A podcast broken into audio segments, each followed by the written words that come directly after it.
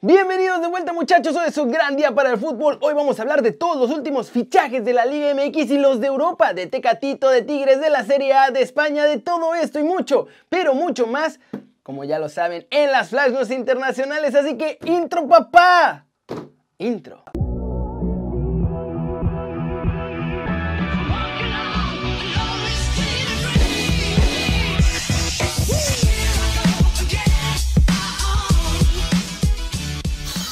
Antes de empezar, por favor suscríbanse al canal para que todos los días reciban todas las noticias del fútbol y cliquen la campanita para que les lleguen las notificaciones. Ahora sí muchachos, vámonos con la nota One Fútbol del día. Y es que Nahuel Guzmán tuvo que salir a decir que sí representan a México y obvio lo dijo porque hubo presión de arriba. Y es que ahora sí, el dueño del dinero, Cemex, aprovechó en un tuit de los Tigres en Qatar para dejar claro que el equipo va representando a México.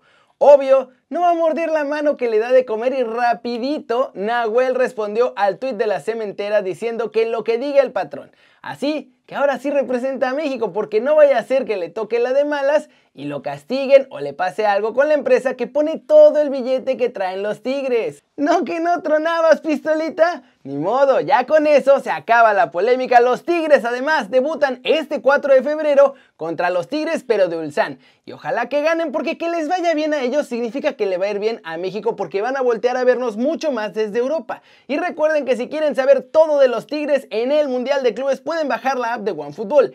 Es gratis y el link está obvio aquí abajo.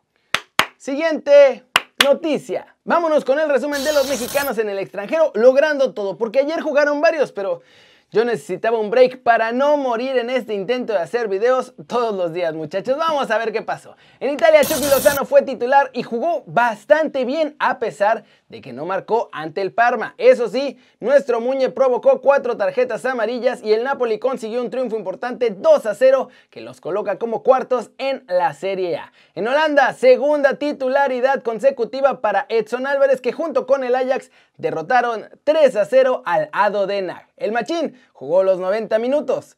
En Bélgica, Omar Gobea fue titular y jugó 85 minutos con el Zulte Waregem en el triunfo 2 a 1 ante el Ostende. Por cierto, ya hicimos la entrevista en exclusiva desde la redacción. Dani y yo entrevistamos a Omar Gobea este lunes primero de febrero, así que vayan al canal a ver ese video de la entrevista, está buenísima.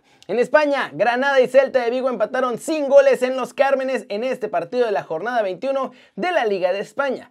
Néstor Araujo fue titular y jugó los 90 minutos ahí en la central junto a Murillo y lo hizo relativamente bien. También ahí el más guapo de todos nosotros regresó tras mes y medio fuera, entrando de cambio al minuto 83 en el triunfo del Atlético de Madrid 4-2 frente al Cádiz.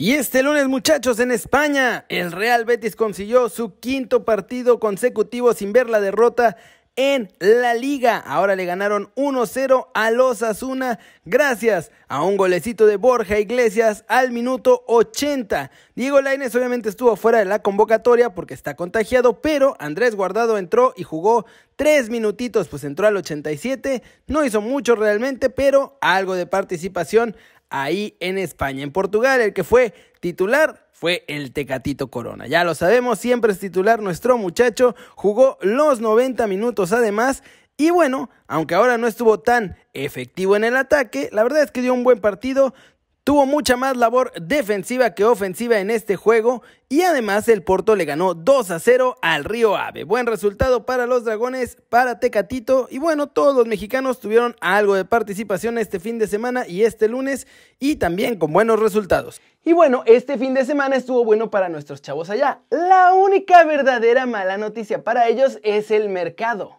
porque cada día tienen más competencia de jugadores de Estados Unidos. Y con eso precisamente nos vamos a la siguiente noticia, que es de cortecito internacional, porque cerró el mercado europeo hay varios fichajes importantes y mucho de Estados Unidos se está moviendo allá en Europa. Es oficial, Patrick Cutrone llega al Valencia. Se va cedido por el Wolverhampton Wanderers tras haber pasado la primera mitad de la temporada en la Fiorentina, luego un par de semanas ahí con los Wolves y este será su tercer equipo de la temporada. El Everton y el Besiktas anunciaron un acuerdo por la sesión hasta el final de la temporada de Tosun. El futbolista regresa así al conjunto de Estambul donde ya estuvo antes de pasar a la Premier League. Es oficial, también el Eintracht de Frankfurt hace la incorporación del talentoso Ali Alkmaar, que se incorpora desde el Bursaspor. Eso sí, él llega hasta que acabe la temporada. Schalke 04 informó que la joven promesa de Estados Unidos, Matthew Hope, tendrá ficha de primer equipo, es decir, nuevo contrato hasta junio del 2023. El Hertha Berlín comunicó este lunes también el fichaje de Sami Khedira que llega al conjunto procedente de la Juventus de Turín. El Hoffenheim anunció en sus redes oficiales también que alcanzó un acuerdo con el Bayern Múnich para la sesión de Chris Richards de Estados Unidos también, por lo que queda de la temporada. Brian Reynolds, otro de Estados Unidos, es nuevo jugador de la Roma. Los italianos llegaron a un acuerdo con el FC Dallas por la sesión con compra obligatoria para este muchacho. Y Víctor Kovalenko se une a las filas del Atalanta, llega del Shakhtar de Donetsk por unos 700 mil euros y el centrocampista de 25 años probará por primera vez fuera de la Liga de Ucrania. El Parma también anunció este lunes el acuerdo alcanzado con Bayern Múnich por el préstamo de Joshua Sirkse. Jürgen Klopp además tiene a su ansiado fichaje por fin. Llega Ben Davis procedente del Preston North End. También de última hora, muchachos, el Liverpool tiene un segundo fichaje en este cierre de mercado. Ozan Kabak pasa del Schalke 04 a préstamo a los Reds y después, en un movimiento a tres bandas, el Arsenal ha terminado el contrato de Skrodan Mustafi y él se va al Schalke 04 en un movimiento definitivo, así que el Barcelona también se queda con las ganas de tener al defensor alemán. muchos movimientos, esos son los fichajes más destacados ya en este día de cierre en muchas de las ligas europeas, quedan algunas todavía con el mercado abierto, pero Aquí nada más hubo tres chavos de Estados Unidos, además de los que se movieron en el mercado. Weston McKennie a la Juve, Serginho desde el Barcelona, de Andre Jetlin también justo ahora que estoy grabando ya es oficialmente jugador del Galatasaray. Nos están, no superando muchachos, barriendo con todo con esto. Y bueno, en la Liga MX también ya empezaron los fichajes y las compras de pánico, muchachos. Vamos a ver qué pasó el día de ayer y pues todavía esta mañana porque aunque ya no pueden registrar, pues siguieron registrando jugadores. Los Bravos de Juárez informaron que Paul García, defensor central, se convirtió en su quinto refuerzo para el Guardianes 2021. Michel Rangel también es nuevo refuerzo, pero del Mazatlán. El jugador llega libre pues terminó su contrato con el Independiente de Santa Fe en Colombia. En América es oficial, Álvaro Fidalgo llega a préstamo para el Guardianes 2021 procedente del Castellón de la Segunda División de España. Y bueno, ayer en algo sin precedentes, anunciaron el fichaje de Andrés Ibargüen por Santos, mientras se jugaba el América contra Santos. Y además Ibargüen está molesto porque ni le avisaron, ni se quería ir a Santos, ni nada. Nomás le dijeron agarras tus cosas y te vas. Pumas, finalmente hace oficial el fichaje de Gabriel Torres que llega proveniente de Independiente del Valle de Ecuador. Llega a préstamo con opción a compra este, este jovencito de 32 años, panameño.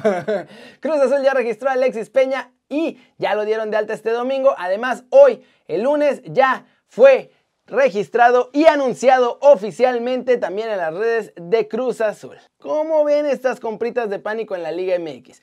No es que se haya movido muchísimo el mercado, ni tampoco el nivel. Vamos a ver cómo le va a Fidalgo también en México. Acuérdense que viene de la segunda de España y estos fichajes, la verdad es que todos sí parecen ser como compras de pánico de última hora.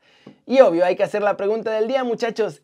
Y es, ¿qué creen que va a pasar con las elecciones de México y de Estados Unidos? Ahora que los vecinos del norte están vendiendo muchísimos, pero muchísimos jugadores a Europa y que México se está rezagando allá en eso.